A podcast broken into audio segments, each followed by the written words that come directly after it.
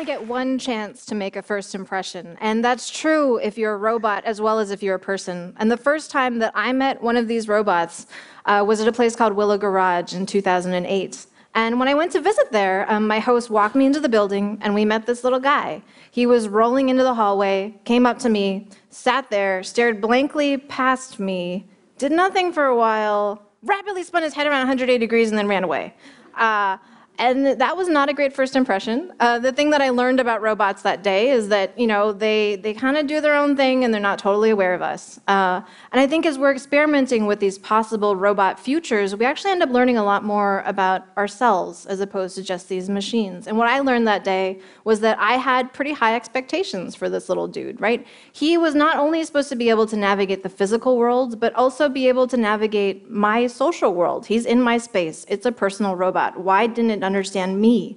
Uh, my host explained to me that, well, the robot's trying to get from point A to point B, and you were an obstacle in his way, so he had to replan his path, figure out where to go, and then get there some other way which was actually not a very efficient thing to do. If that robot had figured out that I was a person, not a chair, and that I was willing to get out of its way if it was trying to get somewhere, then it actually would have been more efficient at getting its job done if it had bothered to notice that I was a human and that I have different affordances than things like chairs and walls do. You know, we tend to think of these robots as being from outer space and from the future and from science fiction. And while that could be true, I'd actually like to argue that robots are here today and they live and work amongst us right now. These are two robots that live in my home. Uh, they vacuum the floors and they cut the grass every single day, which is more than I would do if I actually had time to do these tasks. And they probably do it better than I would too. Uh, this one actually takes care of my kitty. uh, every single time he uses the box, it cleans it, uh, which is not something I'm willing to do, and it actually makes his life better as well as mine. Uh, and while we call these robot products, right, it's a robot vacuum cleaner, it's a robot lawnmower, it's a robot litter box, I think there's actually a bunch of other robots hiding in plain sight. Uh, that have just become so darn useful and so darn mundane that we call them things like dishwasher right? They get new names. They don't get called robot anymore because they actually serve a purpose in our lives. Similarly, a thermostat, right? I know my robotics friends out there are probably cringing at me calling this a robot, but it has a goal. Its goal is to make my house 66 degrees Fahrenheit. And it senses the world. It knows it's a little bit cold, it makes a plan, and then it acts on the physical world. It's robotics. Even if it might not look like Rosie the robot, um, it's doing something that's, that's really useful in my life so I don't have to take care of turning the temperature up and down myself. Um, and I think you know these systems live and work amongst us now, and not only are these systems living amongst us, but you are probably a robot operator too. When you drive your car, it feels like you're operating machinery. You're, you're also going from point A to point B. But your car probably has power steering. It probably has automatic braking systems. It might have an automatic transmission and maybe even adaptive cruise control. And while it might not be a fully autonomous car, it has bits of autonomy and they're so useful and they make us drive safer that, and we just sort of feel like they're invisible in use right? So when you're driving your car you should just feel like you're going from one place to another. It doesn't feel like it's this big thing that you have to deal with and operate and use these controls because we spent so long learning how to drive that they've become sort of extensions of ourselves.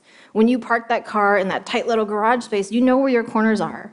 And when you drive a rental car that maybe you haven't driven before, you take some time to get used to your new robot body.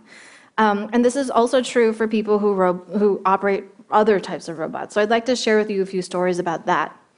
Uh, dealing with the problem of remote collaboration. So at Willow Garage, I had a coworker named Dallas, and Dallas looked like this. He worked uh, from his home in Indiana in our company in California. And so he was a voice in a box on a table in most of our meetings, which is kind of okay, except that, you know, if we had a really heated debate and we didn't really like what he was saying, we might just hang up on him.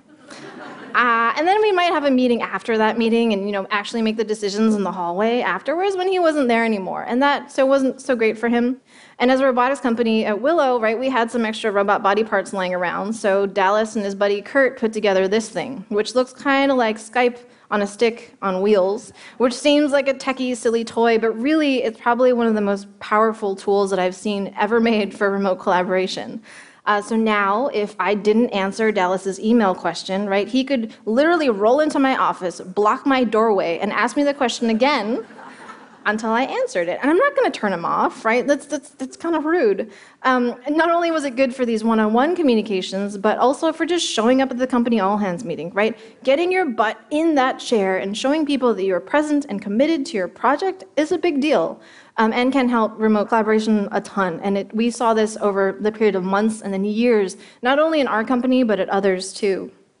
The best thing that can happen with these systems is that it starts to feel like you're just there right? It's just you, it's just your body. And so people actually start to give these things personal space. So when you're having a stand up meeting, people will sort of stand around the space just as they would if you were there in person. And that's great until there's breakdowns and it's not. Uh, and so people, you know, when they first see these robots, they're like, wow, where's the components? Oh, there must be a camera over there. And they start poking your face. You're talking too softly. I'm going to turn up your volume, which is kind of like having a coworker walk up to you and saying, you're speaking too softly. I'm going to turn up your face right? That's awkward uh, and not okay. And so we end up having to build these new social norms around using these systems. Um, similarly, you know, as you start feeling like it's your body, uh, you start noticing things like, oh, my robot's kind of short. Uh, and so Dallas would say things to me. He was six foot tall, and we would take him via robot to, you know, cocktail parties and things like that, as you do. Um, and the robot was about five foot tall, which is close to my height. Um, and he would tell me, you know, people are not really looking at me. I feel like I'm just looking at the sea of shoulders, uh, and it just kind of, we need a taller robot. And I told him, um, no, you get to walk in my shoes for today. You get to see what it's like to be on the shorter end of the spectrum. Um, and he actually ended up building a lot of empathy for that experience, which was kind of great. So when he'd come and visit in person, he no longer stood over me as he was talking to me. He would sit down and talk to me eye to eye which is kind of a beautiful thing. And so we actually decided to look at this in the laboratory and see if what other kinds of differences things like robot height would make. Um, and so half of the people in our study used a shorter robot, half of the people in our study used a taller robot. And we actually found that the exact same person who has the exact same body and says the exact same things to someone is more persuasive and perceived as being more credible if they're in a taller robot form makes no rational sense. But that's why we study psychology. And really, you know, the way that Cliff Nass would put this is that we're having uh, to deal with these new technologies despite the fact that we have very old brains, right? Human psychology is not changing at the same speed that tech is. And so we're always playing catch up and trying to make sense of this world where these autonomous things are running around. Um, and usually things that talk are people, not machines, right? And so we breathe a lot of meaning into things like just height of a machine, not a person and attribute that to the person using the system. You know, this I think is really important when you're thinking about robotics. It's not so much about reinventing humans, it's more about figuring out how we extend ourselves, right? And we end up using these things in ways that are sort of surprising. So these guys are, you know, they can't play pool because the robots don't have arms, uh, but they can heckle the guys who are playing pool. And, and that can be an important thing for team bonding, uh, which is kind of neat people who get really good at operating these systems will even do things like make up new games like robot soccer in the middle of the night, um, pushing the trash cans around. Um, but not everyone's good. Uh, a lot of people have trouble operating these systems. This is actually a guy who logged into the robot and his eyeball was turned 90 degrees to the left. He didn't know that. And so he ended up just bashing around the office, running into people's desks, getting super embarrassed, laughing about it. His volume was way too high. And this guy here in the, the image is telling me, like, we need a robot mute button. Um, and by that, what he really meant was we don't want it to be so disruptive. So, as a robotics company, we added some obstacle avoidance to the system. It got a little laser rangefinder that could see the obstacles. And if I, as a robot operator, tried to, say, run into a chair, it wouldn't let me. It would just plan a path around, which seems like a good idea. People did hit fewer obstacles using that system, obviously, but actually, for some of the people, it took them a lot longer to get through our obstacle course, and we wanted to know why. It turns out that there's this important human dimension, a personality dimension called locus of control. And people who have a strong internal locus of control, they need to be the masters of their own destiny. Um, really don't like giving up control to an autonomous system. So much so that they will fight the autonomy. If I want to hit that chair, I'm going to hit that chair. um, and so they would actually suffer from having that autonomous assistance, which is an important thing for us to know as we're building increasingly autonomous, say, cars, right? How are different people going to grapple with that loss of control?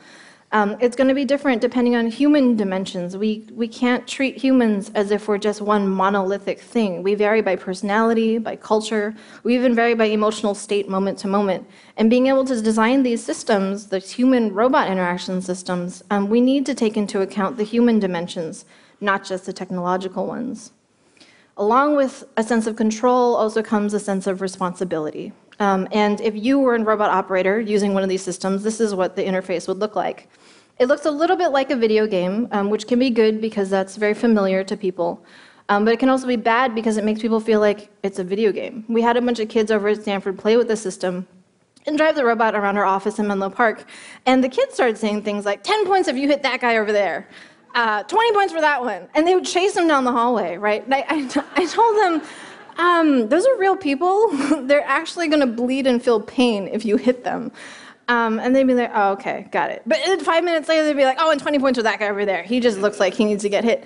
Um, and so it's, it's a little bit like Ender's Game, right? Like there is a real world on that other side. And I think it's our responsibility as people designing these interfaces to help people remember that there's real consequences to their actions and to feel a sense of responsibility um, when they're operating these increasingly autonomous things.